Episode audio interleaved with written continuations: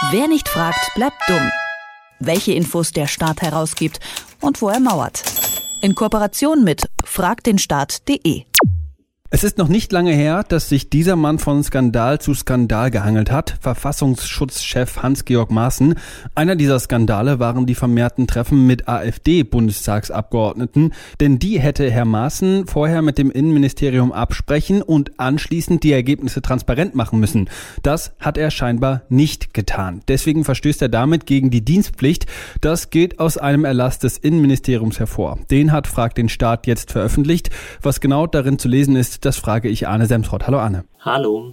In Bezug auf Maaßen und die AfD-Politiker habt ihr einen Ministeriumserlass veröffentlicht. Was steht denn da genau drin? Das ist ein Erlass, der regeln soll, wie Informationen zwischen Bundesbehörden insgesamt so hin und her gehen. Ähm, ein großes Problem ist ja in der Struktur, dass das Innenministerium wahnsinnig viele nachgeordnete Behörden hat. Also zum Beispiel eben das Bundesamt für Verfassungsschutz. Und mit diesem Erlass regelt das Innenministerium, dass alle möglichen Treffen, die von diesen nachgeordneten Behörden gemacht werden, auch tatsächlich dann, was ihre Informationen angeht, ans Innenministerium fließen. Das heißt, man will regeln, dass äh, nicht einfach so irgendeine nachgeordnete Behörde ihr eigenes Ding macht und dann das zuständige Ministerium überhaupt nichts davon mitbekommt. Und in diesem Erlass steht also drin, dass, wenn sich solche Behörden treffen mit Abgeordneten zum Beispiel vom Bundestag, die zum einen das erstmal vorher sagen, das heißt vorher anmelden, hey, wir haben hier einen Termin und vor allem aber auch im Nachgang sagen,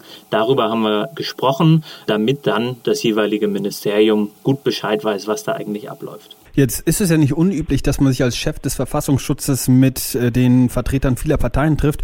Beachtet Maaßen bei anderen Parteien denn diese Formalitäten? Das ist eine sehr gute Frage. Es ist alles nicht so wahnsinnig klar. Ähm, der Inlandsgeheimdienst ist natürlich traditionell sehr intransparent und auch das Innenministerium ist in Bezug auf den Geheimdienst ziemlich intransparent. Das heißt, man hört dann eine ganze Menge teilweise sich widersprechender Aussagen. Ähm, und in diesem Fall ähm, hat zum Beispiel das Innenministerium gesagt, gesagt, dass sie gar nicht so richtig Bescheid wussten über die Treffen mit der AfD. Gleichzeitig sieht man hier, äh, Maaßen hätte Bescheid geben müssen.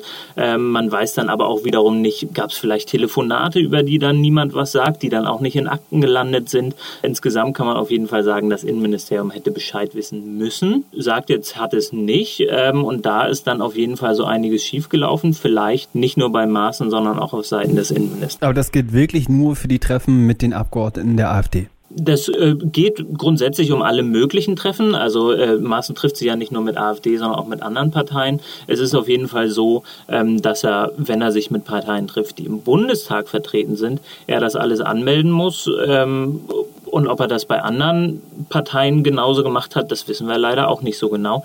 Denn leider ist ja der Geheimdienst äh, nicht auskunftspflichtig nach dem Informationsfreiheitsgesetz. Das heißt, wenn wir da Anfragen stellen, kriegen wir auf jeden Fall als Normalbürger gar nichts. Jetzt weiß man, dass es diese Treffen gegeben hat. Weiß man auch, worum es dabei gegangen ist? Ja, wir äh, wissen durch ähm, verschiedene Berichte, zum Beispiel vom ARD-Magazin Kontraste, dass ähm, die AfD sich teilweise damit gebrüstet hat, was für Informationen sie so bekommen haben. Es gibt einen Politiker von denen, äh, Brandner heißt er, der sagt, dass er von Maaßen im Vorfeld äh, der Veröffentlichung des Verfassungsschutzberichtes schon einige Zahlen daraus bekommen hat. Und das ist nun wirklich ein handfester Skandal, wenn die AfD quasi exklusiv von einem Geheim Geheimdienst unveröffentlichte Zahlen bekommt, die andere Parteien so nicht bekommen. Und äh, da kann man dann schon wirklich an der ja, bedenklichen Nähe des Inlandsgeheimdienstes zu einer rechten Partei zweifeln und äh, fragen, ist das denn wirklich alles so auf dem Boden des Grundgesetzes, was da passiert? Jetzt gibt es diesen Ministeriumserlass, den ihr veröffentlicht habt.